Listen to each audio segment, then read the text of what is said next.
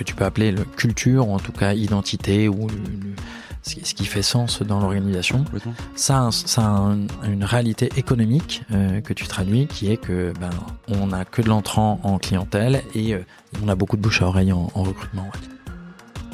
Salut à tous, je suis Vincent Aboyance et vous êtes sur Harmony Inside, le podcast du collectif Be Harmoniste, sur lequel j'interviewe des dirigeants qui ont réussi à allier succès business et culture entreprise exceptionnelle. Bonne écoute à tous. Salut Emmanuel. Salut. Bah, merci euh, déjà de m'accueillir euh, dans tes locaux. Tu m'as fait visiter et qui sont top. Ça me fait plaisir. Ah bah, euh, très belle terrasse. Euh, je qu'on a pu prendre un café avant de commencer. Donc là, on est au top. On est parti pour la plus belle vue de Massy, c'est vrai. Exactement, exactement. Bah, Emmanuel, sans transition, et pour ceux qui se connaissent pas encore, parce que j'espère que ce sera le cas à la fin de ce podcast, est-ce que tu peux te présenter? Bon, ben oui, j'avais bien volontiers. Je m'appelle Emmanuel Poitvin, j'ai 47 ans, je suis père de famille et je pense que si je suis là, c'est en tant que chef d'entreprise. Donc moi, j'ai fondé euh, e-attestation et 15 euh, ans après, je dirige toujours la société. Et euh, dans 15 ans, j'espère que au moment de la retraite, je, je, je, pourrais faire un, on pourra faire un podcast qui te racontera, voilà, toutes les, 15 dernières années. Là, on est, on est à la moitié de l'aventure. Exactement. Très bien. Et alors, est-ce que tu peux nous expliquer ce que c'est, enfin, m'expliquer ce que c'est e-attestation Et vraiment, comme si j'y connaissais rien, ce qui est pas totalement faux au final. E-attestation pour euh, raconter à ma maman, par exemple. Voilà, par exemple. Ou à un euh, enfant de 8 ans, tu vois. Euh, je, je, je, je, je, vais essayer. Je vais essayer. Donc, nous, on est une PME, on est éditeur de logiciels. Et c'est des logiciels qui sont faits, c'est des logiciels professionnels, donc nos clients, c'est euh, soit des entités publiques, soit des entreprises qui ont des fournisseurs. Euh, donc, ou des prestataires, si mhm. tu veux, et elles ont besoin d'avoir plein d'informations sur les fournisseurs. La première, c'est est-ce qu'ils existent? Et après, ça, ça, mieux, ce qui est pas mal, ce qui est pas mal, euh, ce qui est un sujet. On... C'est vrai? ah oui, je, des je te raconterai. Bah oui, bien sûr. C'est-à-dire. Eh ben, tu, je, sur un particulier, c'est c'est évident, mais tu vas prendre un plombier, tu as un problème chez toi, mm. tu, tu, vas prendre je, je, un plombier. en plein dans ça en ce moment. Donc et, euh, et ben peut-être qu'il n'y a pas vraiment d'entreprise derrière, peut-être que c'est juste quelqu'un qui vient et qui te fait un devis, une facture, voilà. Donc ça peut être ça. Mm. Euh, donc on va vérifier qu'ils existent, c'est le premier truc. Et après, s'ils existent, on va s'assurer qu'ils ont tout ce qu'il faut pour euh, bosser avec toi. C'est la loi. Pas que. Euh, en fait, euh, généralement dans les relations fournisseurs, alors oui, il y a beaucoup de, il y a beaucoup de contraintes, on va dire administratives ou réglementaires. Euh, mais euh, souvent, euh, quand tu bosses avec un fournisseur, que tu as une entreprise ou même une administration publique et que tu fais construire une école, par exemple, mhm. tu as envie que l'école, elle soit construite correctement. Tu envie que le toit tombe sur Exactement, et que les et que le, les corps de métier qui travaillent, ils aient le, vraiment les bonnes capacités, ils savent de, de, quoi ils parlent. Donc, ça veut dire que tu vas vérifier tout un tas de choses. Hmm. Ça peut être euh, est-ce qu'ils sont bien assurés, est-ce que euh, ils ont les formations, est-ce qu'ils ont les compétences, est-ce qu'ils ont le nombre de salariés qu'il faut, est-ce que les salariés sont payés, euh, euh, est-ce que la boîte va bien? C'est-à-dire qu'est-ce qu'ils peuvent aller au bout du chantier, par exemple, euh, pour la construction? Euh, Ça peut être des compétences assez pointues. tu vois, il y, a des, il y a des segments dans lesquels appréhender la capacité à faire certaines choses peut être complexe. Je te donne un exemple. La plupart des boîtes font appel aujourd'hui à des entreprises multiservices pour le gardiennage ou le nettoyage. Mm-hmm.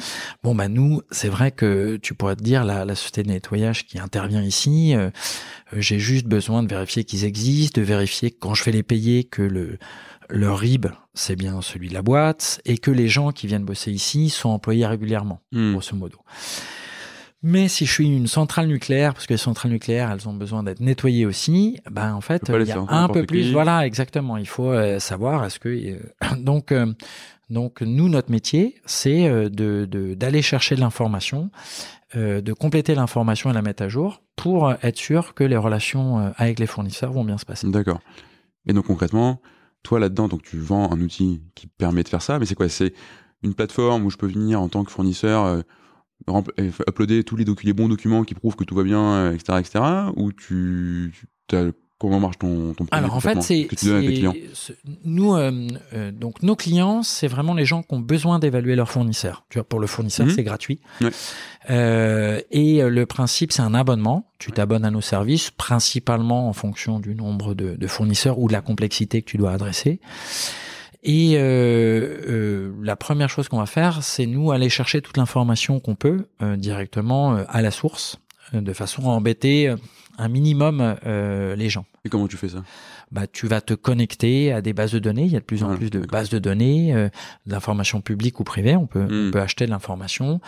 L'idée, c'est tout ce qu'on peut récupérer à la source, euh, bah, on va le chercher et on le met à jour tous les jours. D'accord. Parce que finalement, euh, les, documents de, de, Donc en gros, tu as une API qui se programme sur toutes les bases de données possibles. Ah, t'es chaud sur les API. Bah, attends, je, je, je place des... J'essaie de plus faire l'enfant de 8 ans, tu vois. Ah, quand même, faut que je montre un peu que je connais quelque chose. Bah, en fait, euh, si, si tu es confortable avec le, les API, oui. Nous, euh, d'ailleurs, les services, on, on, j'estime aujourd'hui qu'on est plutôt des services digitaux et donc c'est même nos clients, euh, on va leur proposer des API qui vont se brancher dans les, dans les systèmes d'information qu'ils ont déjà. Euh, S'ils n'ont pas d'API, on leur propose une interface. C'est là où je dis euh, on est logiciel. Et donc le principe, nous, on va aller chercher l'information, la mettre à jour et générer des preuves parce que tu, tu l'as mm. dit souvent dans ces mécanismes d'évaluation, tu dois produire des, des éléments de preuve. Euh, alors manque à contrôle. Exactement. Tu as, as, as, les gestionnaires des risques, l'audit interne ou euh, effectivement des organismes de contrôle qui vont te demander euh, si tu avais tout ça. Et puis, euh, ben, un des cas d'usage principaux qu'on a, c'est quand tu réponds à un marché public. Je sais pas si ça t'est déjà arrivé. Euh, ça m'est déjà arrivé de travailler un peu dessus. C'est compliqué. Ben nous, euh, on s'occupe pas de la partie qui est ton bordereau de prix ou ton offre technique. Par contre, tous les documents que tu que l'on appelle des justificatifs qui vont te rendre éligible à la commande publique. Donc, tu dois être à jour de tes cotisations sociales, fiscales, etc. Les capacités économiques, ta capacité, etc. Bah, c'est nous qui nous en occupons. Et donc là, tu parlais pour les fournisseurs. Euh, nous, on est plutôt là pour euh, faciliter la vie. Euh, donc, euh, s'il y a une information qu'on a déjà, on ne le redemande pas. Euh, c'est gratuit et euh, l'idée, c'est que ça leur, c'est qu'ils y consacrent le, moins de temps possible. Et ils se concentrent sur leur métier. Quoi. Ok, très clair. Et tu as des clients de tous les secteurs? As des, moi, je pense naturellement au secteur financier qui a des millions de choses à faire là-dessus et qui doit bien te faire bosser, mais je ne sais pas quel est ton marché. Alors, la réalité, c'est que la moitié de nos clients sont des clients publics. Donc, ça peut être l'État ou, ou des administrations, ça peut être les collectivités territoriales, ça peut être des bailleurs sociaux, donc ceux qui, fabriquent et, qui gèrent des HLM. Donc, euh, euh, le secteur public représente à peu près la moitié de notre activité, principalement autour de ce qu'on appelle la commande publique. Donc, c'est ce que je te hmm. disais, euh, éligibilité à la commande publique. Et après, pendant l'exécution des marchés, ça va être principalement la mise à jour des informations ou des alertes. Attention, il est plus en capacité de, attention, etc. Okay. Euh, et dans le secteur privé, alors ça veut rien dire le secteur privé, parce que c'est ce qu'on appelle la vraie vie. euh, non mais c'est rigolo, parce que comme on est dans les deux, euh, c'est assez marrant. Euh, ben, là, on, on, adresse tous les secteurs et toutes les tailles d'entreprise. On a des, des géants. Euh, tu vois, on a, là, on est à côté, je te montrais Carrefour tout à l'heure. On a EDF, on a vraiment des, des, des, grandes entreprises qui ont beaucoup de fournisseurs avec plein de métiers euh, spécifiques. Euh, et euh, mais on a aussi des, des, petites boîtes dans des secteurs euh, où c'est essentiel, par exemple, de référencer ses fournisseurs. Où là, c'est plutôt les capacités technologiques, des choses comme ça, qui vont être appréhendées. Et, je creuse un peu là-dessus. Comment tu rentres chez un client? C'est quoi? C'est un cycle de vente avec de l'appel d'offres? Enfin, tu fais du RFP et, ils viennent et tu es en, en concurrence, etc.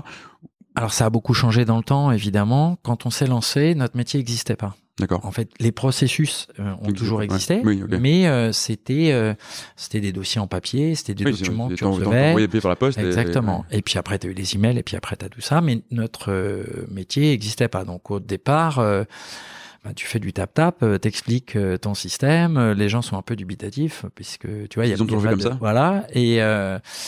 Et aujourd'hui, la réalité, c'est que on ne fait pratiquement que de l'entrant, c'est-à-dire c'est du c'est du c'est du bouche à oreille. On est assez connu euh, dans notre dans notre activité et on a la chance de faire ça. Donc on répond à des appels d'offres évidemment. Euh, on travaille beaucoup avec pas mal de partenaires dans notre écosystème, c'est-à-dire nous on achète pas mal de données, donc on a des partenaires données. Euh, il y a plein de processus sur lesquels on intègre euh, des API ou des services de, de complémentaires, euh, si tu veux, de vérification, de validation, etc. Donc le, le, le marché nous connaît et du coup on est assez sollicité. Euh, donc on a la chance, tu vois, c'est l'avantage d'avoir euh, d'avoir 15 ans et hmm. d'avoir fait ce, ce métier-là toujours, d'avoir une belle notoriété aujourd'hui. Ouais. Et en même temps, tu es sur une, une formule d'abonnement, donc ça, ça, peut aller assez vite. T'as pas besoin, enfin, tu déploies pas des contrats de licence. À... Non, alors nous, on a, on a fait. Euh, aujourd'hui, c'est la mode, tu vois, on est au top de, de la mode, euh, puisqu'on est dans l'abonnement et puis on a, on a une architecture euh, vraiment digitale et on, on, a la sécurité. Donc, c'est des, on est un petit peu, voilà, on a la vibes en ce moment, hmm. mais en fait, c'est des choix au, au, moment de, de l'entreprise que qu'on a fait. On a, moi, j'ai des confrères, donc ils sont à peu près dans, le, dans la même activité, qui ont fait d'autres choix, euh, soit d'être opérateur de service, donc tu vends la même chose mais sous forme de, de, mhm. service, et c'est principalement de, des gens qui vont faire. Euh, tu as des gens qui vendent de la donnée. Euh, voilà, nous on a choisi d'être vraiment sur un modèle économique d'éditeur, donc les gens mhm. s'abonnent à nos services. Et, euh, et donc aujourd'hui, c'est vrai que ça nous permet de, de, de, déployer les services ou de les mettre à disposition de nos clients assez rapidement. Tu peux avoir des projets un peu complexes, notamment dans les grandes organisations où euh, euh, nos services vont être intégrés dans leur processus actuel. Et ce qui est compliqué, c'est pas d'intégrer nos services, c'est l'organisation interne et de, le, lui qui fait quoi. quoi. Mais non, c'est vrai qu'aujourd'hui, on déploie euh, assez simplement. il y a, des comptes qui s'ouvrent en une journée. évite aussi des cycles de vente de 12 mois, 18 oui, mois. alors euh, c'est vrai que les cycles tu peux souvent avoir dans les la maturité du marché, les gens savent que ça existe, euh, ils ont pris l'habitude. Donc oui, oui, c'est vrai que les cycles de demande sont sont plus courts. et puis les sujets ont un petit peu changé. C'est-à-dire qu'avant on nous rangeait plutôt dans la conformité. Donc mhm. c'était ta question initiale. Est-ce que c'est la, réglementation? Oui, euh, c'est vrai que c'était principalement ça. Aujourd'hui, le vrai sujet, c'est le c'est le risque. Et la non-conformité, c'est vu comme un risque. Oui, tout à fait. Euh, voilà. Et donc, euh, c'est plus du tout le. C'est devenu un, un, un point euh, essentiel. Avant, on était un, outil de facilitation, euh, de digitalisation, si tu veux, ou d'amélioration des processus. Aujourd'hui, on est devenu un élément clé du risque. Et de la maîtrise du risque. Et de la maîtrise du risque. Et, mm. et du coup, c'est c'est devenu très différent. Même nos interlocuteurs au sein des organisations sont très différents. C'est des vrais sujets maintenant de COMEX. Hmm. Euh, donc, euh, donc c'est c'est c'est une période qui est pas mal. Euh, clairement, je je vais pas me plaindre. Euh, ça n'a pas toujours été le cas. On était un peu trop tôt sur le marché. Et là, le ce qu'on appellerait time to market, il est il est pas mal. Ouais. Très bien. Et toi, justement, Comment ça t'est venu d'aller d'aller faire ça? C'est ma passion, bah oui, la conformité. Bah, moi, je suis né. né à 6 ans. Ouais, je suis né. né à 6 ans. J'étais petit à l'école, je faisais des dessins. Voilà, avec des tableaux de bord. De conformité, exactement. C'était vraiment mon truc. Comment tu dessines la conformité d'ailleurs bah, je, je, te montrerai, c'est une, une, une, case à cocher comme ah, ça. Oui, Check, hop, ah, conforme, tu vois. Pour les arts plastiques, c'était pas mal. C'est pas mal. Ou une croix, par exemple. Une croix, c'est pas conforme. Pas conforme. Euh, non, non. Euh, plus sérieusement euh, en fait, euh, moi j'ai eu la j'ai eu la chance de, de monter ma première boîte en 97 et en fait euh, c'était de l'externalisation de, de force de vente ou d'équipe commerciale. Donc je recrutais, je formais des gens qui représentaient des marques dans des réseaux de distribution, dans l'IT. Donc on, c'est pareil, c'était l'âge d'or de, de l'IT grand public. Donc on était Nokia au moment où Nokia, on était Adobe, on était Ubisoft. Hmm. Enfin voilà, c'était super. Et pour que mes équipes qui représentaient des marques aillent bosser dans des magasins, on me demandait de faxer 500 euh, documents à chaque fois, euh, qui montraient que la personne était bien employée, qu'elle avait le droit d'eux, etc. Et donc le premier sujet, c'est de dire mais j'en peux plus. Euh, euh, c'est une époque où il y avait des tous les samedis il y avait des démonstrateurs dans les magasins. Hmm. Donc moi j'avais jusqu'à 600 1000 personnes et donc fallait faxer cinq documents ah, tu vois. Et donc j'ai dit c'est pas possible. Euh, donc déjà on va essayer d'améliorer ce processus. J'étais allé voir les URSAF, on a commencé à faire les. À l'époque c'était des fichiers plats. Euh, bon remarque c'est pas une émission de geek, ça va faire rire personne. Normalement tout le monde rigole, ha ha ha, les fichiers plats. Là je sens bien que. Je m'ai pas vu rire. Ouais, je t'ai pas vu rire. on, a, on, a, touché les limites du système. Voilà. Donc c'est comme si je te disais. Euh, bah, c'est des fax, voilà, on va dire, voilà. Et puis les premiers échanges informatiques. Et surtout, je m'étais posé la question, mais pourquoi est-ce que la Fnac euh, me demande ça? Pourquoi? Et hmm. c'est là que je suis plongé un petit peu dans, dans la réglementation et les enjeux.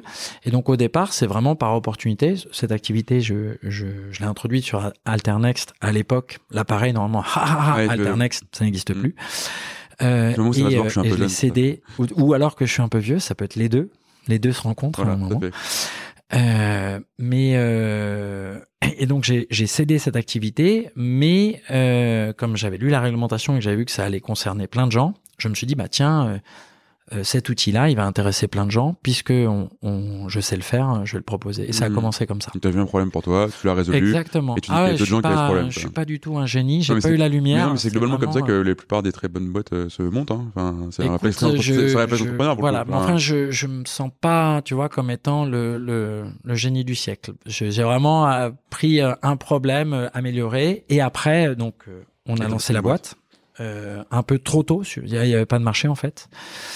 Et du coup, euh, heureusement, euh, les premiers clients qui nous qui nous ont utilisés, c'était principalement des clients qui avaient été condamnés, qui avaient eu des vrais problèmes, donc, pour lesquels le sujet existait déjà. Hmm. Et ces gens-là nous ont dit, écoutez, vous savez faire des trucs un peu chiants, un peu complexes, mais qui intéressent personne, mais qu'on doit faire, qu'on est obligé de faire. Est-ce que vous sauriez faire aussi, euh, et là sur des processus plus euh, plus sympas, plus utiles, plus créateurs de valeur? Et c'est eux qui nous ont amenés aujourd'hui à gérer euh, l'évaluation du fournisseur de, de, on va dire, du sourcing, du, du début du contact, voilà. Et du coup, et aujourd'hui c'est super parce que c'est ce que ce que j'explique souvent euh, comme on bosse dans tous les secteurs d'activité avec toutes les tailles. Eh ben, le, le quotidien, c'est euh, tous les jours des, des, des nouveaux sujets, des, des nouveaux trucs. Donc, euh, non, je, je, je suis hyper content. Quoi. Ça a l'air chiant, mais euh, la conformité, le risque, C'est non, non, mais c'est pas moi. hein. c'est, c'est. Mais, mais justement, c'est une bonne transition. ouais. Parce que tu as monté cette boîte-là, tu avais un problème, Ouais. etc. Ça fait 15 ans que tu fais ça, tu veux faire ça encore pendant 15 ans. Je me dis, à un moment donné, tu fais pas ça juste parce que tu as trouvé, un moyen de vendre un truc un peu cher, quoi. Tu vois, Non, c'est même pas cher. C'est même pas cher. Euh, ça marche bien, mais euh, c'est parce que le modèle économique est sympa. Je, si, si ça t'intéresse, ouais. je, je peux t'expliquer. Mmh. En fait, euh, on a on a mis longtemps avant de de- d'atteindre notre seuil de rentabilité. Donc nous nous on est une boîte où on n'a pas on n'a pas fait d'amortissement, donc on ressent pas à beaucoup d'éditeurs logiciels. On a toujours tout fait en exploitation. Donc grosso modo, ça veut dire pendant sept ans j'ai perdu de l'argent jusqu'à atteindre euh, on va dire un seuil de rentabilité. Et, euh, et depuis euh, voilà depuis ça va, on a un business model qui est qui est plutôt vertueux. Et en fait, l'idée, c'est que tout le monde bénéficie de la mutualisation, mais il faut atteindre un certain volume d'activité, un certain volume de données pour, euh, pour pouvoir le faire. Hmm, Et aujourd'hui, on est paradoxalement pas cher du tout, D'accord. euh, mais avec un modèle économique où euh, les investissements qu'on a fait en infrastructure, en capacité logicielle ou en amélioration, euh, bah, nous permettent de de- d'avoir du résultat d'exploitation et avec ce résultat d'exploitation, eh ben on peut faire euh, tout seul nos, nos investissements, que ce soit sur des technologies ou des gens. C'est principalement des gens qu'on recrute. Euh, et du coup, c'est un modèle qui est, qui est assez sympa. Non, on n'est pas. En fait, on n'est pas très cher. Euh, Oui. et, euh, et on est même.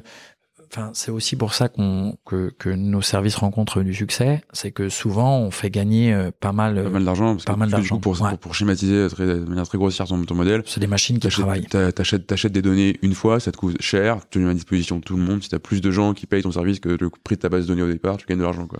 Alors c'est c'est euh, un peu simpliste Oui, de le voir comme ça parce que hein, mais- la réalité c'est que euh, on va dire il y a une partie donnée où là oui tu as raison ça, ça évite à tout le monde d'acheter la même donnée euh, mais euh, on n'est pas des brokers de données puisque nous on vend pas euh, Non, bien sûr, ouais. le- on vend pas la donnée non ce qu'on va mutualiser c'est euh, c'est plutôt l'effort euh, si tu as 10 boîtes qui demandent la même chose au même fournisseur, tu as 10 boîtes qui déploient le même effort et le fournisseur il subit 10 fois je dois remplir un questionnaire, je dois envoyer un cabis, etc. Et donc c'est la mutualisation de cet effort qui euh, permet à tout le monde de, de gagner en Mhm. efficacité. quoi. Le fournisseur est rempli une fois sur une plateforme pour ses 10 clients et les 10 clients ils partagent si tu veux le- l'effort de conformité et même quand tu quand tu luttes contre la fraude ou en matière de risque, tu as plutôt intérêt à mutualiser les bonnes pratiques. Hmm. Donc c'est vraiment la mutualisation le, le business model. Voilà. Et, alors, et du coup, initialement, cette question-là, cette question-là, c'était, mais toi, aujourd'hui, Mhm. qu'est-ce qui t'anime euh, au quotidien à continuer ce projet, à continuer cette boîte-là, etc. Parce que tu me dis, ça a l'air chiant, etc. Mais c'est pas le cas déjà. Et ensuite, j'imagine que toi, tu y trouves quelque chose justement au-delà de l'aspect, bah, c'est un business qui tourne. Oui, euh, le le alors bah, les moteurs sont sont peuvent évoluer dans le temps aussi. Euh, là, c'est intéressant parce que tu vois, on, on arrive 15 ans, on va l'année prochaine, on fera à peu près 10 millions d'euros de, de, de chiffre d'affaires. On a un bon résultat d'exploitation. Donc aujourd'hui, euh, grosso modo, j'approche la cinquantaine. Donc je suis, euh, j'ai une très belle euh, qualité de vie. J'adore mes équipes. Je suis fier de, de ce qu'on réalise ensemble et euh, je suis très fiers de la relation qu'on a avec les clients. Enfin, tu vois, on a plein de hmm. plein de retours euh, hyper positifs. Euh, c'est le moment où évidemment euh, tu attires tout le monde sur le marché parce que tu as des ratios, tu as de la croissance, tu as du résultat. Donc euh, euh, c'est une question aussi qui t'interpelle de dire bah pourquoi tu fais ça? Parce que c'est une, une société qui serait relativement Vendable. attractive, ouais, ouais. Enfin, en tout cas, qui est achetable. on n'est pas à vendre, euh, mais le nombre de sollicitations que, je reçois. Si t'ennuyais que t'aimais pas ce truc-là, que tu voulais faire pour gagner de l'argent, t'aurais vendu ta boîte et t'aurais pris ton, et donc, Le, le, et donc, c'est un petit peu, c'est un petit peu différent. Euh, j'ai jamais été, j'ai jamais monté de boîte dans l'objectif de les revendre. Enfin, en tout mmh. cas, ça n'a jamais été. Tu vois, je me suis pas dit, tiens, je vais faire. Euh, j'ai pas trop ça. moi, ce que j'aime bien, c'est euh, aimer euh, au quotidien aller au boulot, euh, mes relations avec les collègues, avec les clients, avec l'ensemble, c'est plutôt ça mon moteur. Ça marche bien, tant mieux. sans doute que je, je, passe à côté d'opportunités, si tu veux, de rentrer en banque ou de vendre à, je sais pas, X fois l'ARR ou je sais pas quoi. Mmh. Bon, c'est pas très grave parce qu'aujourd'hui, euh, alors perso ça va, euh, j'ai une famille super, j'ai des potes super, enfin ma vie me, me va bien, hmm. donc j'ai pas de velléité de, de monétiser ça. Euh, et, la réalité, c'est qu'au quotidien ici, ce qui me fait venir, c'est que j'ai des, des collègues, j'ai des équipes super, quoi. Enfin, hmm. tu as pu. Alors là, on les a croisés vite fait avant le, mais mais euh, j'espère que tu auras l'occasion de les rencontrer. Non, non, c'est c'est plaisir au quotidien. Hmm. Et le jour où je me sentirai un vieux con ou que j'aurai pu ce plaisir-là, sans doute qu'il sera temps pour moi de, de d'accélérer sur la transmission. Mais aujourd'hui, je, je préférerais que les équipes fassent un LBO pour euh, racheter, continuer la boîte ou un projet industriel. Hmm. que de gagner le jackpot. Ouais, bien sûr. Euh, enfin, je suis plutôt dans ces dispositions-là. Mais du coup, ce que j'entends derrière ça, c'est qu'effectivement, ton, ton drive euh, quotidien, il est aussi très interne. Enfin, dans, c'est dans ah, ta relation avec tes équipes, etc concrètement, c'est quoi, enfin, qu'est-ce que tu, tu promets entre guillemets à quelqu'un qui te rejoint? C'est quoi Qu'est-ce qu'on va Si demain je viens travailler pour toi, euh, comme employé, hein, pas comme euh, pas comme presta, qu'est-ce que qu'est-ce que je vais trouver Alors, c'est rigolo ce que tu dis hein, comme employé, pas comme presta. Euh, quand je te dis mes équipes, euh, il y a des gens dont la relation contractuelle c'est un, un, salaire avec un mmh. CDI. Euh, on a que on a que des CDI. Euh, temps plein ou temps partiel, mais euh, il y a certains métiers, en particulier chez nous, éditeurs logiciels, où c'est le, le, mode de relation, c'est de la presta. Mais je considère comme finalement le mode contractuel, c'est pas ce qui détermine la qualité de la relation. Non, bien sûr, c'est plutôt le, le, temps, l'engagement, ouais, l'investissement passé et l'alignement d'intérêt aussi. Tout à fait. Et euh, il faut avoir conscience que euh, euh, c'est des cycles, tu vois, sur, sur des métiers plus techniques comme développeur ou des choses comme ça, euh, euh, c'est des belles histoires qui durent généralement trois ans, trois mhm. cinq ans. T'as un projet, tu vas au bout de ton projet, etc. Et puis après, tu, c'est des gens qui vont se, qui vont changer de projet. Ils, ils, ils fonctionnent plutôt en mode projet. Euh, et après, le, sur le, sur les autres équipes, donc nous, on a principalement, de, de, on va dire, des équipes techniques euh, côté euh, développement informatique, euh, des équipes services, donc qui vont accompagner les clients et accompagner les déclarants, et puis des équipes commerciales. Et après, c'est la, du produit, quoi, hmm. des chefs de produit. donc, donc, c'est des, des moments, c'est des rencontres et c'est des relations aujourd'hui. ouais, c'est des cycles entre 5 et 10 ans. Hmm. Tu vois, les belles histoires sont entre 5 et 10 ans. Ouais. Et donc, et justement, pour revenir à la question de, de départ, qu'est-ce que tu leur. Euh, tu dis que j'ai pas répondu. Pas du tout. Ouais, tu me, tu me recadres. Je te recadre. Tu me. Ouais, je suis parti, quoi. On monte, on monte, bien les ficelles comme ça. Freestyle. Non, non, mais c'est bien. Mais tu pourras faire un freestyle. La liberté, c'est dans le cadre. c'est bien.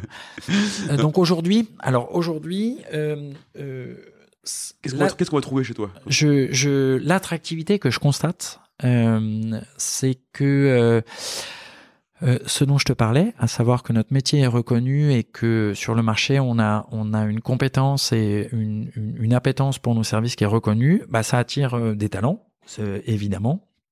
Et surtout, on a un moment où euh, moi je peux, j'ai les moyens de faire venir des gens qui étaient dans des, des, organisations généralement un peu plus grandes et donc de leur proposer pour le même niveau de salaire d'avoir une PME. Donc c'est les profils que qu'on attire aujourd'hui, c'est des gens qui sont hyper compétents, assez bosseur parce que dans une PME, en fait, bah, tu, tu peux pas te cacher. En fait, c'est impossible. et, et qui ont envie de porter des projets, donc qui, qui en ont marre de faire des réunions ou d'avoir des, des trucs qui vont pas à terme et euh, qui ont envie de d'amener leurs compétences, les exercer, de, de prendre des projets. Donc, mm. euh, c'est on attire pas mal de quadras, tu vois, euh, quand on marre d'être à, à, balader à droite à gauche. et et plutôt, alors moi j'ai tendance à recruter dans notre bassin d'emploi. Mm-hmm. donc là, l'idée c'est que les gens soient pas trop loin pour avoir une belle qualité de vie. Euh, je, je, fais plus venir de Parisiens, euh, nous, alors qu'ici il y a plein de, de belles compétences, de, de, belles personnes, et, du coup, euh, c'est ça. Bah, on, on, peut proposer des bons niveaux de salaire, mhm. donc ça c'est super. Et il y a plein de choses à faire. Donc voilà, l'attractivité c'est ça. Et moi, mes critères c'est c'est des gens où j'ai envie j'ai envie de bosser avec eux quoi. Et c'est quoi des gens avec qui tu as envie de bosser? Bah c'est ou l'inverse, c'est quoi tu connais, Non, tu, tu, connais le bouquin euh, Zéro Salcon ou pas du tout? Non, mais vas-y, explique-nous. Euh, en fait, euh, donc c'est un mec de Stanford, je crois, mhm. euh, qui qui a sorti un bouquin qui s'appelle Zéro Salcon, donc un petit peu provocateur, ouais, un peu provocateur, mais je crois que c'est en 2007 déjà, donc tu vois, c'est peut-être t'étais pas né. Non, je rigole. Allez, euh, non, ah non évidemment, j'ai à peine 15 ans. Non, mais tu vois, c'est c'est pour ça les influenceurs, j'ai pas habitude pour ça. le et en fait, c'est vachement intéressant parce que au, départ, euh, il a observé ça. Euh, c'était une équipe de chercheurs qui euh, qui disait bon ben voilà, on va renforcer l'équipe. Et le plus important, c'est pas tellement quelqu'un qui soit Nobel, mais c'est quelqu'un qui vienne pas casser la dynamique de l'équipe et, et, la bonne ambiance. Et en fait, euh, l'élément clé, c'est est-ce que j'ai envie de, est-ce que j'ai envie de bosser avec la personne. Hmm. Tu vois, évidemment ici, chez nous, il faut être euh, compétent, il faut être bosseur parce que on est une PME et que le, enfin, ça marche pas quoi. Tu, tu peux, enfin, si tu veux venir te cacher, c'est pas chez nous. Euh, mais plus important que la compétence intrinsèque, tu vois euh, c'est vraiment est-ce que tous les matins euh, j'ai envie de, de, de, bosser avec cette personne? Et c'est un niveau d'exigence qu'on a tous les uns avec les autres. Tu verras euh, il y a une belle diversité chez nous. On n'est pas monoculture il y a plein ça vient de, de plein d'horizons différents. Mais le moteur c'est ça quoi. C'est des gens avec lesquels tu as envie de, de bosser. Et comment tu définis un con du coup? Parce que bah, on peut. Alors déjà, il dur de définir les gens avec qui on a travaillé. C'est souvent plus simple de définir les gens avec qui on n'a pas envie de travailler. Non, mais c'est des. C'est alors déjà, on peut. Euh, on n'est pas immunisé, donc c'est aussi un truc. On peut devenir un sale con. C'est-à-dire, tu peux. Ce podcast va être censuré partout. Hein. C'est normal. Tellement de vulgarité. Ah, T'as des bips. voilà, c'est ça. Non, le le. Si tu veux, zéro sale con. Euh, alors aujourd'hui, il y a beaucoup de d'attention qui est portée dans le cas des relations au travail sur euh, des éléments avec des mots un peu forts. Tu vois, ça peut être harcèlement, ça peut être charge euh, mentale, mmh. ça peut être, euh, c'est des éléments comme ça qui, qui sont des formes de souffrance majeure. Bon, le, le c'est bien que la parole se libère, mais enfin, le lieu de travail n'est pas que un lieu de harcèlement, de souffrance, d'exploitation, de choses comme ça. en tout cas, je, le, je le vois pas comme bah, ça. J'espère, oui. Néanmoins, sinon, on aurait trop cette interview. Hein. non, mais c'est ça. néanmoins, euh, ça reprend un petit peu ces idées-là, c'est de dire que euh, euh, ce que je te disais, le plaisir euh, qu'on peut avoir ou, ou à, à, se réaliser dans le boulot et dans la relation avec euh, avec ses collègues, en fait, c'est devenu un élément fondamental. Euh, Aujourd'hui, tu, tu, peux avoir le même poste, le, faire le même métier dans deux organisations distinctes, mhm. Euh, et tu vas prendre un plaisir radicalement différent en fonction principalement de, de, de personnes. Et, Nous, euh, et, de la culture. Ouais, la culture. Euh, alors, euh, bah, évidemment, c'est le, le, piège. Tu m'attends là-dessus. Euh, non. Mais oui, je, je vais te donner un exemple. Depuis toujours, donc depuis le premier jour, euh, je, je, fais des rapports d'étonnement, c'est au bout d'un mois d'une personne, et c'est les mêmes mots qui reviennent chez tout le monde. D'accord. Mais euh, de façon assez surprenante. Euh, tu sais, il y a des questions du type qu'est-ce que tu voudrais avoir changé, qu'est-ce que tu voudrais pas avoir changé. Et le, les mêmes mots, euh, mais vraiment à quelques détails près, c'est euh, l'ambiance. Je je, je veux pas avoir changé l'ambiance, il y a une bonne ambiance. Or, bah, c'est pas les mêmes personnes qui sont là depuis le hmm. début. Tu vois, au début, quand tu as une, une start-up, t'as as que des couteaux suisses, des gens qui font tout, euh, on est hyper unis, et puis après tu la boîte grandit, voilà. Oui, on va parler. Euh, et donc grandir pour une boîte, c'est c'est c'est pas euh, c'est pas comme pour une, une plante où euh, c'est la même graine qui va faire ça. grandir pour une boîte, c'est changer d'organisation, changer les gens. Euh, ce que je te dis, euh, le, un éléphant, c'est pas une souris qui a grandi, tu vois. Euh, ça marche pas comme ça. Et donc, ça veut dire que tu vas avoir des générations de, de compétences et de postes qui vont être un peu différentes, mais ce truc qui reste, c'est l'ambiance. Et du coup, l'ambiance, ben, c'est pas si facile que ça à décrire. Euh, mais euh, dans la culture de, de l'exigence euh, les uns avec les autres et d'avoir envie de bosser avec, ouais, je je sais pas si c'est inscrit dans la culture, mais oui, on peut le hmm. dire comme ça. Et c'est quoi ta recette pour que cette ambiance soit restée la même? Puisque là, pour, euh, pour donner un peu d'éléments, tu as peut-être euh, dépassé le cap des 30 personnes. Tout à fait. Euh, dans l'entreprise, c'est souvent le cap où euh, les dirigeants te disent bah, c'est le moment où il faut commencer à. Enfin, ça change en gros. Oui, c'est un vrai seuil important. Les, les, choses sont plus aussi évidentes qu'elles pouvaient l'être quand on était 10 ou 15 dans une même pièce, etc. Et que la culture était entre guillemets tellement présente et euh, oui t'es dans l'oralité t'es dans le ouais. tout, tout, est émanant tout le monde est ensemble les gens se comprennent sans avoir besoin de se parler à un certain stade quand tu grossis que tu fais rentrer de nouveaux gens bah tu structures il y a une nouvelle personne qui arrive et c'est souvent le moment où euh, bah, tu peux avoir les premières difficultés humaines la croix de la culture peut se perdre etc etc comment tu fais pour garder la même ambiance toi en arrivant le temps comment on peut rester cool avec des process ouais euh, ça c'est une bonne question hein. Tu vois, ça pourrait être un titre. Rester cool, cool avec, des process. avec des process. euh, je pense que alors il y a effectivement le, le la taille, euh, il y a aussi euh, les modes de, de, travail qui ont été un peu bouleversés. Euh, euh le, le, Covid a transformé aussi les, les relations. tu vois ce qu'on appelle le télétravail ou le, les, les, choses comme ça, ça a un peu transformé les relations. et puis ben le il y a aussi l'intergénération. Donc les codes sont pas les mêmes, les attendus sont pas les mêmes. Donc il y a, y a, pas mal de complexité. Hmm. Mais euh, c'est pas inintéressant. Donc il euh, n'y a pas de recette. Hein. Malheureusement, j'ai pas de, de, tips comme ça. Moi je t'ai venu juste pour ça. Euh, On est extrêmement déçus là. C'est vrai, mais je vais donner même deux trois ah. euh, pistes euh, qui peuvent être utiles. Non, je t'en prie, ça me fait plaisir. En tout cas, le, les conneries qu'on a faites et euh, les trucs qu'on a pas mal réussi et ce qu'on est en train de faire parce qu'en fait c'est un, un, chantier permanent. Moi je, je, je l'autre truc qui fait que j'aime euh, venir au boulot, c'est que mon boulot a changé. Tu vois, mmh. là mon enjeu c'est de de transformer euh, cette PME pour être capable d'être un champion peut-être européen. Euh, donc c'est en fait les questions que tu me poses, c'est ça fait partie de, de des réflexions exactement. C'est quand même bien fait. Oh, t'as vu C'est fou. fou. hein. Ouais. Euh, et donc le ce que je, je peux te donner comme euh, comme tips euh, de conneries euh, qu'on a faites plutôt à éviter de reproduire et de bons plans. Donc le les conneries qu'on a faites, c'est de d'organiser la boîte en fonction des gens. D'accord. Mais c'est une tentation assez naturelle de dire ah bah j'ai une équipe formidable qui sait faire plein de trucs et du coup je vais organiser ma, ma boîte autour des de, de ses compétences. En fait c'est une connerie, c'est une fausse bonne idée. Euh, parce que euh, aujourd'hui, tu vois, si on veut grandir, il faut euh, d'abord organiser ta boîte, avoir des postes et aller chercher des gens hmm. qui vont dans, dans, ces postes. Donc, des définitions de fonctions et c'est des gens qui vont avoir un cadre du coup qui est connu. Tiens, bah, je sais ce que c'est que ce métier-là, je sais ce que c'est que ce poste-là, je sais ce que c'est que le salaire. Je peux me projeter, je peux me projeter que quand je vais quitter la boîte, bah, je, je, je serai toujours dans un marché de l'emploi qui est structuré. Donc c'est de pas organiser le, la boîte autour des gens, mais c'est de, vraiment de, de, penser à une organisation de sa boîte, de, de, prendre le temps de faire des belles définitions de poste et de voir que parfois ça marche pas. Et après de recruter des gens qui vont être à l'aise dans, dans ce poste-là. Et comment tu sais que ça marche pas? Puisque tu l'as fait, qu'est-ce qui s'est passé qui t'a fait te dire bah, En fait, euh, euh, tout devient intuitu personné.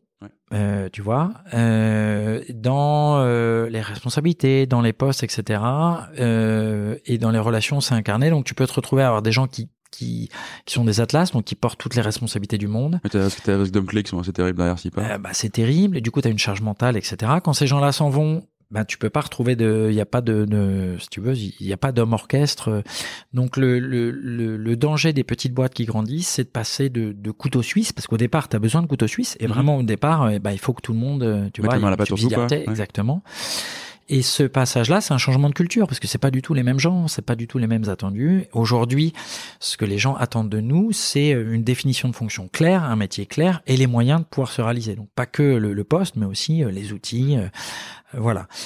Euh, et donc tu peux un peu perdre ton âme à ce moment-là parce que ben, ceux qui ont connu l'époque où il suffisait de se dire des choses ou de se regarder pour que tout soit dit, euh, ben euh, ils, peuvent perdre ça. Donc il faut accepter aussi que c'est pas les mêmes gens. Il y a des gens auxquels ça va plaire, il y a des gens qui vont être heureux dans le dans le cadre. La liberté, c'est le cadre dans lequel tu peux t'épanouir. Et puis il y a des gens qui vont dire non non mais moi je je dans ce passage-là, je j'ai pas besoin de je, je, je, je, me reconnais plus. Quoi. Donc c'est l'accepter. Et c'est accepter que, euh, en fait, c'est la boîte qui a changé, c'est le projet qui a changé, et qu'à chaque moment, il y a un mode d'organisation qui correspond. Donc voilà, c'est le juste euh, équilibre euh, de, ce moment-là. Euh, dans les bêtises à éviter ou dans les bons conseils, c'est aujourd'hui, euh, allez, la phrase, le, le, mojo, euh, le titre du bouquin que tu vas écrire à l'issue de cet entretien. Très bien. Euh, c'est, ça va être très simple. C'est quand, tu, ouais, quand tu sais pas, quand tu sais pas, tu sais. Oui. Ouais. Donc ça, c'est le, c'est vraiment le mon mojo. Quand tu sais pas, tu sais. Alors ça s'applique, ça s'applique dans, dans pas mal de trucs, quoi, y compris. Tu n'as pas de doute? Exactement. Euh, c'est une reformulation un peu plus hip-hop, tu vois. Quand tu sais pas, tu sais, ou toi-même tu sais. Toi-même tu sais. cette expression, toi-même tu sais, elle est assez puissante. Alors dans le cadre professionnel, c'est pas tous les jours hein, que tu peux le tu positionner, voilà. Mais, du coup, mais, euh, mais la réalité, c'est euh, la réalité, c'est que euh, si tu te l'appliques, si tu es un petit peu lucide, bah tu te vois bien ne pas prendre des décisions parce que c'est compliqué, parce que t'as pas envie, parce que et en fait non, c'est 100% c'est 100%. Ça se passe jamais euh, comme, comme, comme, comme tu voudrais. Donc, si tu sais pas, tu sais. C'est vrai en recrutement. D'accord. C'est vrai en recrutement. C'est vrai aussi dans l'évolution des personnes. Euh, et donc, euh, en tant que chef d'entreprise et après en tant que responsable RH ou dans le management d'une équipe, s'assurer en permanence que les bonnes personnes sont au bon poste, ça nécessite d'être réévalué, je dirais, une fois tous les six mois. Ok. Pas plus.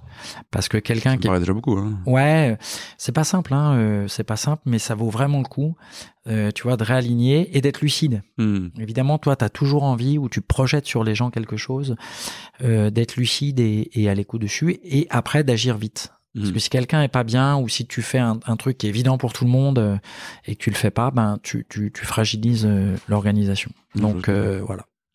Et tu vois, là-dedans, on, on, se dit, euh, si tu sais pas, tu sais, etc. Mhm. Donc, je te demandais ce que c'était pour toi un sale con, les gens avec qui toi, tu avais envie de travailler. Mhm.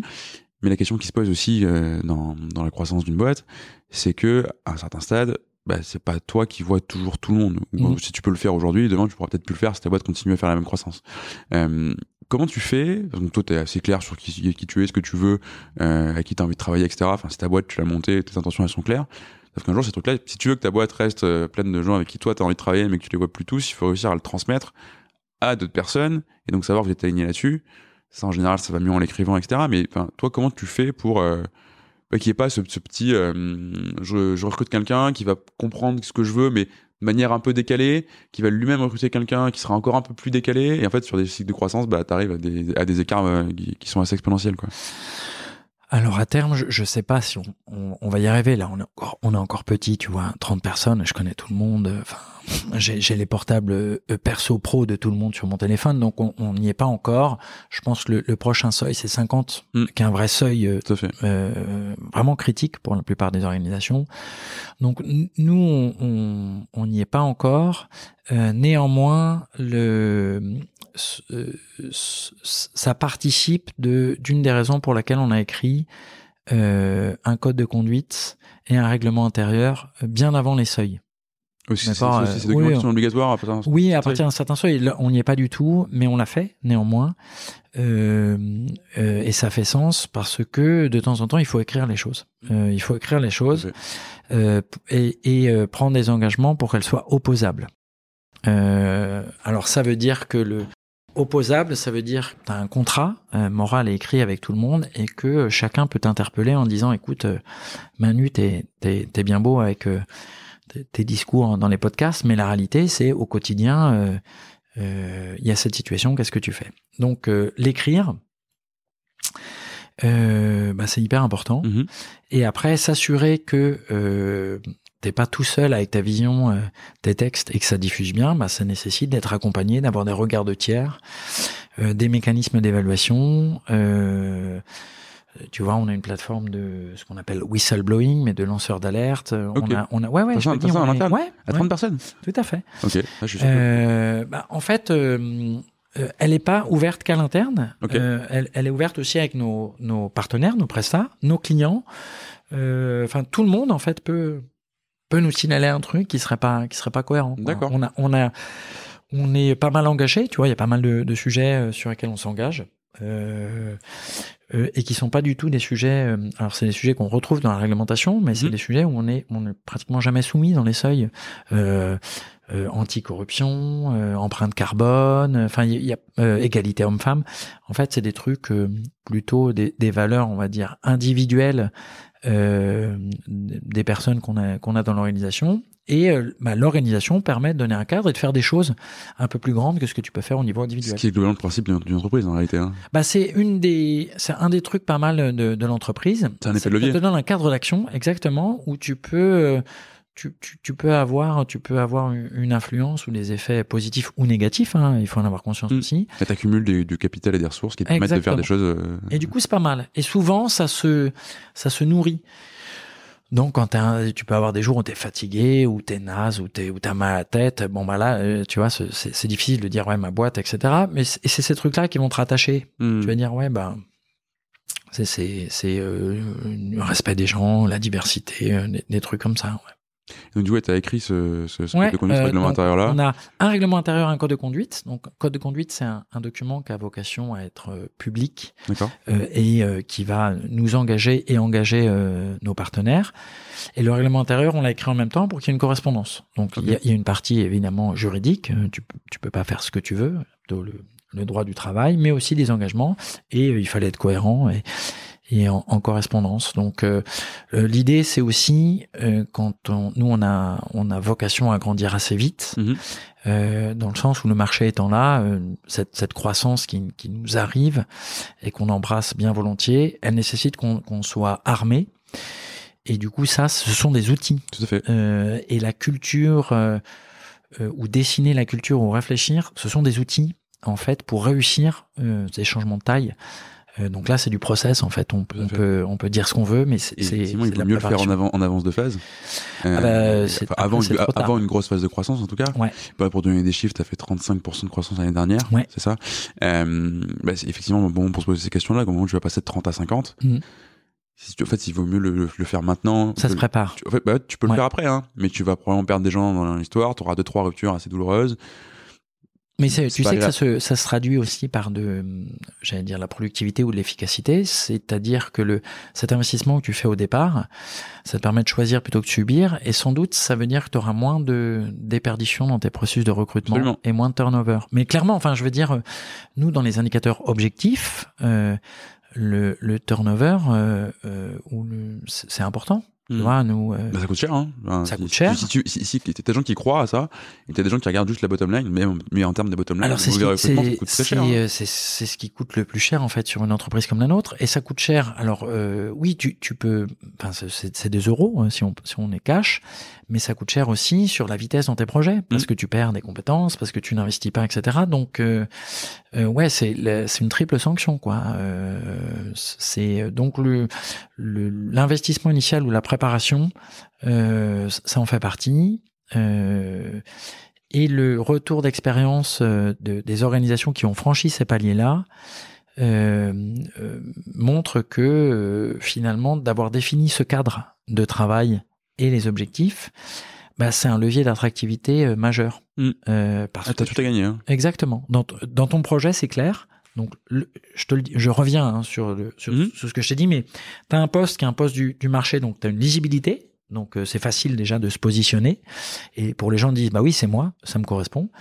Et après, dans le, dans le, le choix qu'ils vont faire de, de, bosser dans cette organisation ou pas, bah, il y a l'équipe, les valeurs de l'entreprise, et puis euh, après, euh, le, la cohérence sur laquelle euh, ils vont t'interpeller parce que si tu leur vends quelque chose de magnifique et qu'au bout d'un mois ils constatent qu'en fait euh, il faut arrêter de parler de, marketing, faut parler de marketing RH hein. c'est vraiment le pire truc que tu puisses, euh, on appelle euh, l'attractivité de la marque c'est la marque employeur la, la, marque employeur ouais. C'est c'est bah en fait quelque chose d'existant hein, pour le coup la marque employeur. Tu, oui, tu en as eu dans tous les cas donc je, mais euh, mais c'est surtout qu'en fait si, si tu c'est pareil si tu si tu promets un truc et si que potes, euh, ah bah c'est ça, ça fait mal ouais, ouais. c'est facile hein, de faire du de dire aux gens ce qu'ils veulent entendre ouais. mais si derrière ça se vérifie pas euh... nous par exemple tu vois euh, je, on n'a pas de de baby foot c'est bien, c'est pas moi, bien. Non, moi je pars. Du coup, je fais que des entreprises avec un baby foot. C'est vrai. Ouais, bah, voilà. Donc nous, on passe à côté sans doute de. Et tu caches pas toutes voilà. les cases là. là tu vois, je... Et là, je pense que tu perds des, tu perds des gens probablement. Tu vois, on a du boulot, on a encore pas mal de boulot. J'espère que les gens comprennent l'humour pince Sinon, il va se dire, mais il est horrible, pourquoi il lui dit ça? C'est horrible. Mon Dieu, il est mais... nul. Et en plus, il maltraite ses invités. Euh... C'est terrible. C'est terrible. on n'a pas de foot, ouais. Donc... Mais par contre, c'est un truc qui me frappe. Euh, T'es quand même une boîte qui fait de la tech, euh, oui. euh, voilà. même si tu ne se connaîtra pas dans la mouvance startup tech, etc. On en parlera après. Mais tu vois, je rencontre beaucoup de monde dans ces milieux-là, et en gros, ce que j'entends, c'est c'est dur de recruter, les devs ils veulent pas venir, c'est des stars, c'est des divas, patati. Tu dégages pas trop ça, toi. T'as pas trop. J'ai pas l'impression que, que tu sois très inquiet par la structure pénurique du marché non. des talents sur la. Non. Sur la tech, euh... Alors, ce, ce, alors je suis, je suis pas du tout représentatif de, des tendances du moment, et euh, c'est vrai qu'on est un peu à contre-courant de, de ce qu'on peut retrouver. Euh, sans doute, euh, sans doute euh, de par nos spécificités. On est à Massy, on est, tu vois, 15 ans mine de rien, bah c'est, c'est, ça fait déjà un bail. On, donc on est une, il enfin tu vois, c'est assez incarné et donc le je pense qu'on est assez lisible. Enfin, en tout cas, mmh. j'espère qu'on est assez lisible sur les, les candidats qui, qui, viennent nous voir. C'est vrai qu'il y a énormément de bouche à oreille, c'est-à-dire que on recrute beaucoup de par euh, l'équipe actuelle qui dit ah ben moi j'ai un j'ai un pote qui ou je j'ai voilà quand j'ai dit que euh, donc... ils le font ils le font spontanément? Euh, non, non, on offre des consoles de jeux. Non, je rigole. Mais non, mais tu, non, mais tu sais que blague à part. C'est un... parce non, que, oui, oui, oui. c'est on n'a pas du tout. De... meilleure marque employeur. On n'a pas du tout d'incentive de, de, ce type-là. Euh, tu vois, on fait pas ça. Enfin, je veux Alors dire. Tu les vois les posts LinkedIn qui passent pour récupérer des ouais, codes je, dans je, je, dans exactement. Boîtes, mais, Donc, euh... mais nous, euh, non, en fait, on est des, on est, on est vraiment à l'ancienne. Euh, et alors, j'espère, j'espère qu'on n'est pas des boomers. Non, non, ça se fait assez naturellement. C'est-à-dire que je pense que si t'es bien dans ta boîte. Euh, et ben les gens quand t'es c'est la meilleure preuve que tu peux vouloir. bah ouais. Et ah. puis et puis euh, d'avoir aussi envie de bosser avec des gens. Tu parlais des techs notamment des devs. Oui il y a beaucoup de tensions sur ce marché. Mais c'est vrai que les, les gens dans l'équipe euh, ils ont envie de bosser avec des potes qui sont hyper compétents et, euh, et donc ils, ils, leur disent écoute quand t'as fini ta mission tu viens. Et c'est plutôt des potes entre eux tu vois qui vont avoir envie de bosser ensemble. C'est vrai que c'est pas nous qui sommes le moteur. Moi je je j'ai pas de capacité euh, à faire venir euh, tu vois je je je, je suis pas euh, le, le, patron de Microsoft ou le, ou le patron d'Apple, les gens viennent pas pour moi, Hmm. mm. en tout cas dans cet univers-là. Euh, et donc euh, c'est vraiment de, de ouais, c'est du réseau quoi. Ah, t'es dans ça, une bonne ça, boîte. Ça paraît très simple en, ouais. en t'entendant, et pourtant, pour moi, c'est vraiment euh, le, enfin, le gage de qualité d'une de, de, culture et enfin tu vois on parle tu peux mettre des, des, des centaines de milliers d'euros en budget de marque employeur pour acheter des goodies faire des opérations de gomme patati patata et en fait, je viens de voir et tu me dis, ouais, mais moi, c'est juste que les gens, ils sont bien dans leur boîte et ils disent à leurs potes de venir. Et en fait, c'est le seul révélateur, quoi. Si t'es pas bien dans ton job, tu à personne de venir. Oui, et puis alors attention, la réalité c'est que euh, on est une petite boîte, donc euh, j'ai pas 200 personnes ou 300 personnes à recruter en deux mois. Bien sûr. Voilà, je, je pense que ça s'applique pas du tout euh, sur, sur de, de, de, des, des, scénarios comme ça. Euh, nous, euh, on recrute personne par personne. Tu vois, cette année il y a 10 personnes euh, qui, qui, qui nous ont rejoints. Ouais, bah, ça fait un tiers de la boîte. Ouais, c'est énorme. Et, et, voilà, euh, ça fait rigoler, je pense, n'importe quelle boîte aujourd'hui. Oui, mais c'est pas l'enjeu de la quantité. Évidemment que c'est d'autres process, d'autres, enfin, chacun ses enjeux, tu vois, c'est pas un sujet. Mais je trouve ça plutôt beau, en fait, juste d'avoir une boîte dans laquelle les gens sur, euh, viennent par bouche à oreille, parce que authentiquement, les gens sont bien. Ben, c'est vrai de nos clients, c'est vrai aussi des, des, salariés.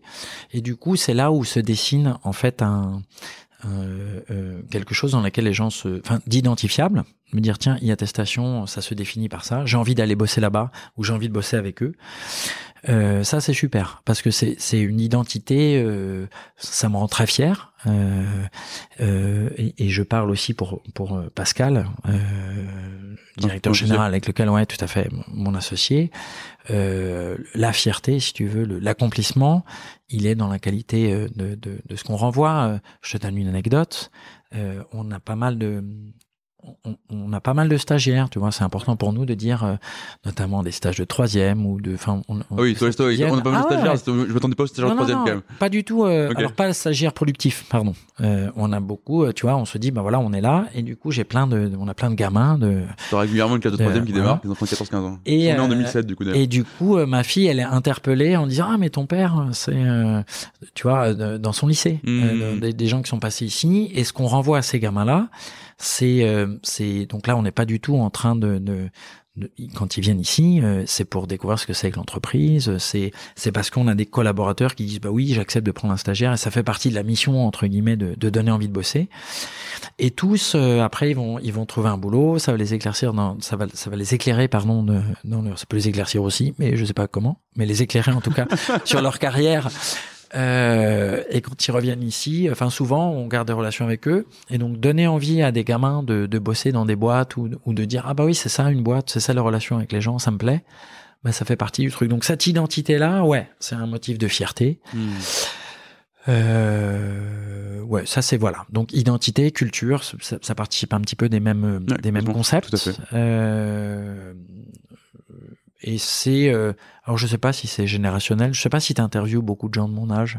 Si, pour le coup, ouais. j'ai fait des grandes boîtes, des petites boîtes, euh, des jeunes dirigeants, des dirigeants moins jeunes. Je fais, enfin, pour le coup. en tout cas, nous, le, le ce qu'on ce qu'on ce que tu peux appeler le culture ou en tout cas identité ou le, le ce, qui, fait sens dans l'organisation ça ça a une réalité économique euh, que tu traduis qui est que ben on a que de l'entrant en clientèle et, euh, on a beaucoup de bouche à oreille en, en recrutement ouais. et je reviens sur sur le fait que sur les la relation avec vos clients mm et toi tu parles d'identité on peut parler de culture d'identité etc mm-hmm. mais il y a une notion de ce que tu dégages et toi sur ce que tu enfin sur le produit que tu vends tu parlais tout à l'heure, on est engagé sur plein de sujets. on a une, une, plateforme de whistleblowing, on est sur les sujets anticorruption, etc. Tu as un peu une logique de, de, de best in class, tu me pardonneras pour, les anglicismes aussi.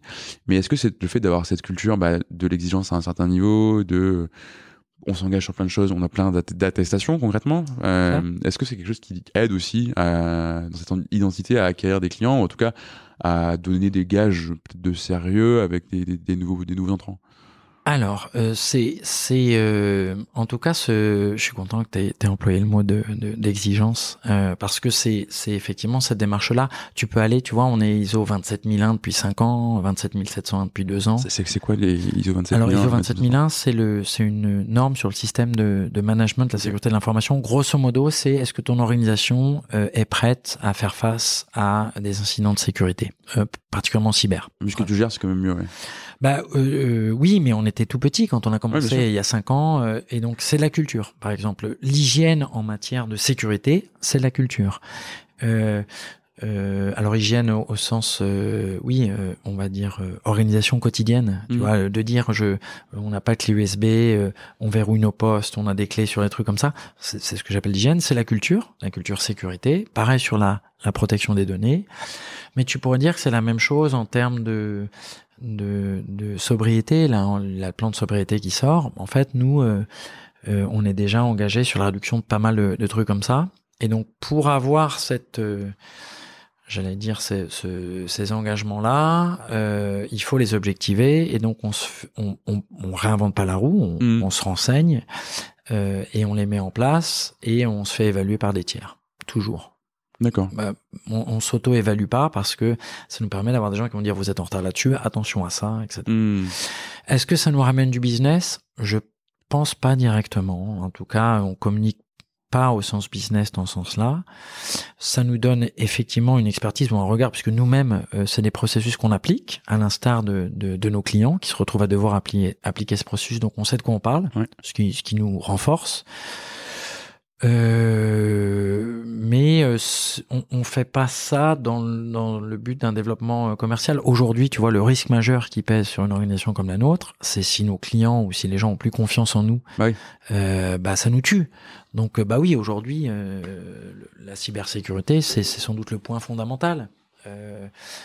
Euh, être là. régulièrement des boîtes qui ferment que ça. Hein. Bah oui, oui, mais même nous, euh, nous, ça fait partie. À la fois notre réputation, c'est chouette, mm -hmm. c'est, mais c'est devenu un, euh, si tu veux, un asset euh, de l'entreprise. Si tu perds ça, si tu as un problème de euh, face au, au, au, auquel tu, tu réponds pas bien, ça, ça peut ça peut nous mettre tous au, au chômage, tu vois. Mm -hmm. Donc, euh, donc c'est fondamental, sachant que des, des attaques cyber, des problèmes cyber, des tentatives de fraude, nous on en a plein.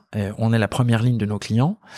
Et du coup, c'est aussi notre capacité à gérer, euh, euh, tu vois, des crises, des conflits, des trucs mmh. comme ça. Euh, c'est pas dire que ça nous arrivera pas, c'est d'être, de, de, savoir comment gérer euh, quand ça arrive. Euh, c'est cette capacité-là, quoi. Ok, je vois très bien. Et donc là, c'est la culture, oui, mais c'est très opérationnel. Oui, mais c'est pas hors sol, quoi. Mais ça qui est intéressant de la culture, justement, c'est que ça n'a pas besoin d'être hors sol. Enfin, ah non, ça, au contraire, ça a besoin d'être concret. Ah oui, oui. Et c'est justement top d'avoir ces, ça. Et, et, pour le coup, oui, alors, effectivement, les gens vont pas venir te voir peut-être pour ça, mais dans ce que, dans ce que tu dégages, effectivement, au final, la, la résultante de, de, de ça, c'est la confiance que vont te faire tes clients, ce qui est globalement assez clé pour les activités que ouais. tu gères pour eux. Quoi. La crédibilité aussi. Euh, là, euh, tu vois, un des sujets en ce moment euh, qui est, qui est assez sympa dans, dans nos évaluations, c'est que c'est devenu prégnant de, de réduire son empreinte carbone. Mm. Donc, je ne vais pas te raconter l'histoire, mais grosso modo. Carbone, euh, non, non, le, le, on va dire le l'impact climatique de, de, de, des activités humaines font que le, on, on, va dire le, le, monde, en particulier le monde des entreprises, le monde de la production, doit absolument euh, changer. Sinon, bah, il y aura plus de monde. voilà, ou en tout cas un monde où euh, ton business plan il vaut plus grand chose, en tout cas pour, pour les entreprises, sans même de, tu vois, parler d'idéalisme. En fait, t'as pas le choix de, de mmh. t'adapter. Euh, les, fi les financiers ne, ne, financent plus de projets qui euh, répondent pas à, à, à, des objectifs de réduction ou des nouveaux modes de vie, quoi. Et du coup, on aide nos clients à réduire le, leur empreinte carbone et c'est principalement 80% de, de l'empreinte carbone va dépendre de tes fournisseurs, tes sous-traitants. Okay. Et donc, on permet à nos clients de mesurer euh, cette empreinte carbone et d'avoir des plans d'action. Donc, c'est un sujet passionnant, sujet d'actualité, tu te sens utile, etc. Euh, et du coup, quand tu es, quand es à ce niveau-là euh, d'organisation avec tes clients, si tu le fais pas, si toi-même tu, tu mesures pas ton empreinte carbone ou toi-même t'as pas déjà pris euh, euh, des engagements et que toi-même tu mesures pas la difficulté et le pragmatisme euh, qui doit qui, qui, qui, doit être mis en œuvre, bah c'est compliqué en fait de, de, de les accompagner. Donc là, on est on est on est vraiment sur de, de, de l'expertise opérationnelle. Euh, tu disais best in class, c'est quelque chose qu'on essaie de, de, d'avoir dans nos propositions de valeur aussi avec nos partenaires, de prendre les meilleurs euh, et d'être pragmatique. Hein, c'est aussi du, du, pragmatisme. On n'est pas, euh, euh, on, on, doit se heurter à un, un, compromis en permanence entre voilà le, un monde idéal, si tu veux, et puis la réalité de mise en œuvre de, des plans d'action. Donc euh, c'est pragmatique. Je vais lancer un dernier sujet et c'est le moment où je pense que l'interview va complètement déraper en termes de durée, mais bon, on passe un bon moment. Donc tu étais passé, donc t'es, t'as passé ta boîte de, de 0 à 35, 30, 35. Mmh. Euh, de dire 35. 35. On est 35. 35, voilà, c'est ça. Euh, de manière organique. Euh, demain, tu veux en faire un champion européen pour reprendre tes mots. Mmh. Euh, et tu as fait tout ça sans lever de fonds. Tu es sur ce qu'on pourrait quand même globalement qualifier de SaaS euh, en B2B. Mmh. C'est un marché qui enfin, dans l'esprit des gens et dans, le mien pendant très longtemps. Un peu moins maintenant parce que je me suis fait tous les bootstrappers de la place de Paris qui ont fait du SaaS aussi, donc je comprends que c'est possible.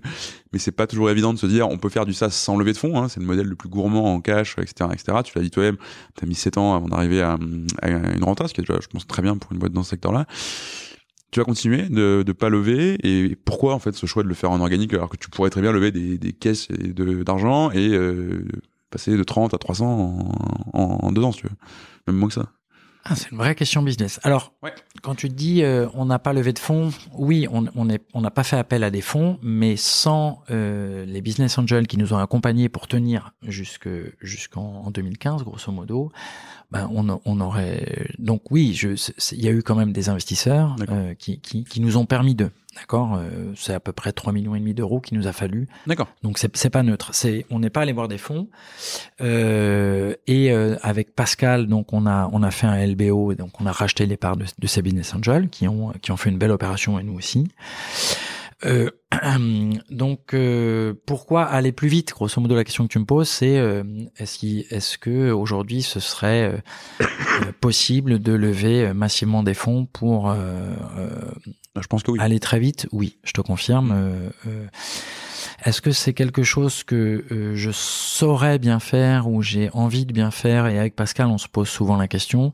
En fait, euh, tu vois, la, la, question de la croissance externe se pose aussi. Euh, euh, je suis pas sûr euh, qu'on serait bon là-dedans. Donc quoi euh, bah, Dans racheter des boîtes, etc. C'est des chocs euh, culturels massifs. Euh, et je je j'ai pas très envie de, de, de, ça et je pense qu'on serait pas très bon. Euh, après, je te dis ça et en fait, dans deux mois, j'aurais racheté trois concurrents et tu me diras mais c'est n'importe quoi. Non, c'est peu probable. Appelle-nous pour que ce soit pas culturel. C'est probable, exactement. non, en fait, le le aujourd'hui le, le cette accélération, on a la chance, nous on a une activité avec un BFR négatif, euh, c'est-à-dire que la croissance s'autofinance. Hmm. Donc ça c'est merveilleux. Euh, il est probable que le marché nous demande d'accélérer euh, dans, dans les deux années qui viennent, euh, auquel cas on, on, on, regarde comment, comment passer cette vitesse. On en parlait tout à l'heure dans la façon dont on a de, de processer le, le recrutement, l'organisation, les modélisations de croissance. Euh, ça en fait partie. Comment on finance cette croissance? Je pense que c'est plus facile effectivement aujourd'hui avec un dossier comme le nôtre. Euh, et après, le schéma idéal, c'est si on arrive, si on arrive à tout faire en organique, ben ça nous va bien parce que c'est une vitesse qui est la nôtre. Hmm. Tu vois, on, on, progresse, on a le temps de progresser à chaque étape. On se, on, on doit pas tout casser et, et se transformer. Donc euh, c'est plutôt confortable. Après, la réalité du marché nous demandera sans doute euh, d'accélérer. C'est vrai que dans notre univers, tu le disais, SaaS B2B, on est sur un modèle de winner takes it all, comme dit Abba. Euh, c'est-à-dire que le, tu vois, il y avait sans doute euh, quatre ou cinq acteurs comme Doctolib. Euh, et aujourd'hui, il n'y a plus que Doctolib. Donc, on va être sans doute dans un moment où on va être mangé ou se faire manger. Et je suis pas sûr que nous, on, on, il faudra qu'on soit lucide sur ce moment-là et, et peut-être sera le moment pour nous de, de passer la main. Mais c'est vrai que dans notre industrie, winner takes it all, ça reste la norme. Oui, complètement. Et, au final, tu préfères aussi, enfin, garder cette vitesse qui est la tienne, comme tu le dis. Pour l'instant, euh, plutôt que de, parce que. Ah, en, fait, en, fait, ça revient beaucoup à ce qui te drive toi et ce que tu as envie de faire. Ah, mais exactement. Tout ce que je t'ai décrit là, euh, ça tombe. Si tu me dis, Manu, tu as 100 millions d'euros pour euh, euh, développer l'Europe en, en, deux ans, bah évidemment, tout ce que je t'ai dit, ça tombe à l'eau. Ça ne marche pas. C'est inapproprié. Euh, voilà.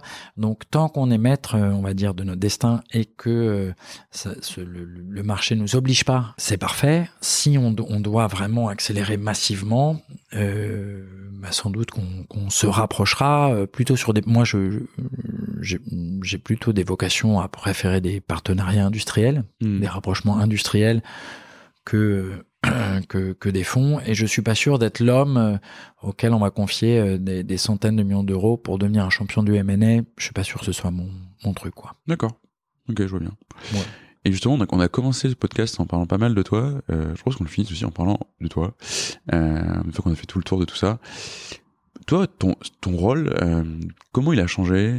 Tu vois, sur cette première année où tu es en train d'essayer de pérenniser une croissance, de, gagner de l'argent avec, avec ton entreprise, à aujourd'hui où tu, tu, te projettes dans une phase euh, d'expansion, où ta boîte euh, a dépassé 30 personnes, qu'est-ce qui change dans, dans, dans, la, posture du, du dirigeant? Alors, il y a deux, deux éléments qui sont intéressants. Je pense que le succès tardif, c'est une bénédiction. Euh, ok. Euh, tu vois, ce, ce, ce, j'aurais été euh, beaucoup plus jeune avec ce succès, ces chiffres. Euh, je sais pas si j'aurais su gérer de la même façon. Et, et, et moi, gentiment, je vieillis. Tu vois, j'ai j'ai deux enfants qui sont de, de, de jeunes adultes aujourd'hui. J'ai donc je suis aussi plus calme, plus tranquille, et j'appréhende plus ce que c'est qu'un temps long. Euh, Donc, euh, donc ce succès, euh, j'allais dire tardif, fait que tu t'enflammes pas. Euh, on parle de gros montants, on parle de, choses comme ça. Donc, on, peut dire non. la capacité de dire non et de savoir ce que ce que tu veux, c'est plus facile à, mon âge. Quoi. Grosso modo, j'approche la cinquantaine, donc on va dire, je sais assez bien ce que je veux et ce que je veux pas. Donc, ce, ce, cette réussite tardive fait que, sans doute, le c'est plus simple de ne pas faire n'importe quoi. Et donc, euh, euh, le changement euh, qui est aujourd'hui, où j'ai une, image à plus long terme, tu vois, pour rigoler, je te disais, on va avoir 15 ans, est-ce que je bosse encore dans 15 ans? Tu vois, répondre à cette question, qu'est-ce que tu feras dans 15 ans? Ou est-ce que demain, si on te propose pour 2 milliards d'euros de racheter e-attestation, qu'est-ce que tu fais? Ou comment est-ce que tu deviens un champion? En fait, si tu mets tout ça dans le, dans le même panier, c'est de dire que euh, on a trouvé, euh, j'ai trouvé, et j'espère que les membres de Diattestation aussi trouvent un équilibre euh, entre vie privée et vie pro, mhm. et que la vie pro vient plutôt alimenter, et permettre aux gens de se réaliser. et que ça, ça me va très bien. Tu vois, j'ai plus de velléité de changer le monde, j'ai plus de velléité de, devenir un champion. On en parlait mhm. sur le le fait euh, d'avoir fait du sport un peu sérieusement et de, de, comprendre que tu seras pas numéro un de la draft et de, de continuer, voilà, de continuer à jouer, à prendre du plaisir à jouer du basket alors que qu'on sera pas euh, les Lucas Doncic de, de demain. Euh, bah c'est un peu ça, c'est de se dire en fait je prends du plaisir avec ma petite entreprise et mes équipes et ce qu'on fait c'est c'est pas mal. Et du coup je vais citer Orelsan. Ouh ouais, ça y est le moment rap, le moment ah rap, je suis, un grand, fan aussi, vas-y. Euh, écoute, qu'il y a une, une, une dans, dans, dans, ses lyrics, dans ses paroles, et, à un moment, il, il dit on a fait ce qu'on a fait, comme on l'a fait, mais on l'a fait. fait. Bah, il y a un peu de ça. De dire sans doute qu'on aurait pu aller plus vite, sans doute qu'on aurait pu, euh, mais on l'a fait. Et ce, qu'on a fait, on est plutôt fier de, de, ce qu'on a fait, on est plutôt fier de ce qu'on fait. Donc le, il y a un petit côté, euh, ouais, euh, fierté, ça compte. Ouais. Faire les choses bien, ouais, ça compte. Ok. Euh, c'est un bon point de pour arriver à la fin de cette interview. Finir sur Alsan, c'est pas mal. Hein. Et je te pose quand même une dernière question, parce que c'est la question traditionnelle de, de, fin de podcast, mais tu peux citer euh, tous les rappeurs que tu veux, si t'as envie de poser un peu de Necfeu, c'est le moment aussi, tu vois, peut-être. Euh, 995. Ouais, exactement. euh, ce serait quoi le conseil que tu donnerais à un dirigeant euh, qui euh, hésite à travailler sur sa culture entreprise? C'est le conseil qu'on m'a donné. Euh, j'ai eu la chance d'avoir euh, parmi mes actionnaires des, gens avec beaucoup d'expérience et beaucoup de bienveillance que j'ai sollicité sur des moments un peu critiques euh, de changement de taille, de choses comme ça, et qui ont pris le temps de me répondre et me donner cette phrase magnifique qui est de garder son instinct, de dire d'aucun moment de, de, se sentir euh, pas assez armé pour ou plus légitime à euh, quand on quand on quand on va dessus. Donc c'est vraiment de s'écouter et euh, notamment poser ce, ces éléments sur papier et poser sa culture. Bah si on se pose la question du pourquoi, on se le disait tout à l'heure, ben quand tu sais pas, tu sais, ben le fais pas. Hmm. Si à l'inverse vous pressentez que c'est quelque chose qui qui est important, qu'il faut faire pour vous et pour la suite, bah faut y aller, faut faut pas s'empêcher de le faire. Et c'est euh, une considération business. Hmm. C'est une vraie considération business puisque nous euh, c'est euh, sans doute le, une des clés de la croissance, c'est cet élément-là. Hmm. Très bien. Bah, écoute, merci pour tout ça. Mais je t'en prie. effectivement, c'est ce qui te permet de penser à demain et de pas se dire, moi je pense pas à demain parce que Demain c'est loin.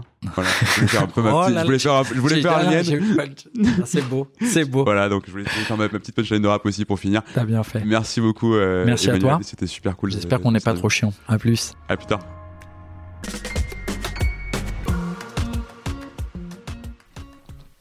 Merci d'avoir écouté cet épisode jusqu'au bout. Si vous êtes là, c'est sans doute que ça vous a plu. Si vous voulez nous aider, n'hésitez pas à partager cet épisode euh, à votre boss, à votre ami qui veut monter une startup depuis toujours, ou à toute personne qui pourrait être intéressée par la culture entreprise. Vous pouvez aussi vous abonner sur Apple Podcasts, Spotify ou toute bonne application de podcast. Et vous pouvez également nous laisser un avis 5 étoiles de préférence sur Apple Podcasts. À très bientôt pour un nouvel épisode et merci à tous.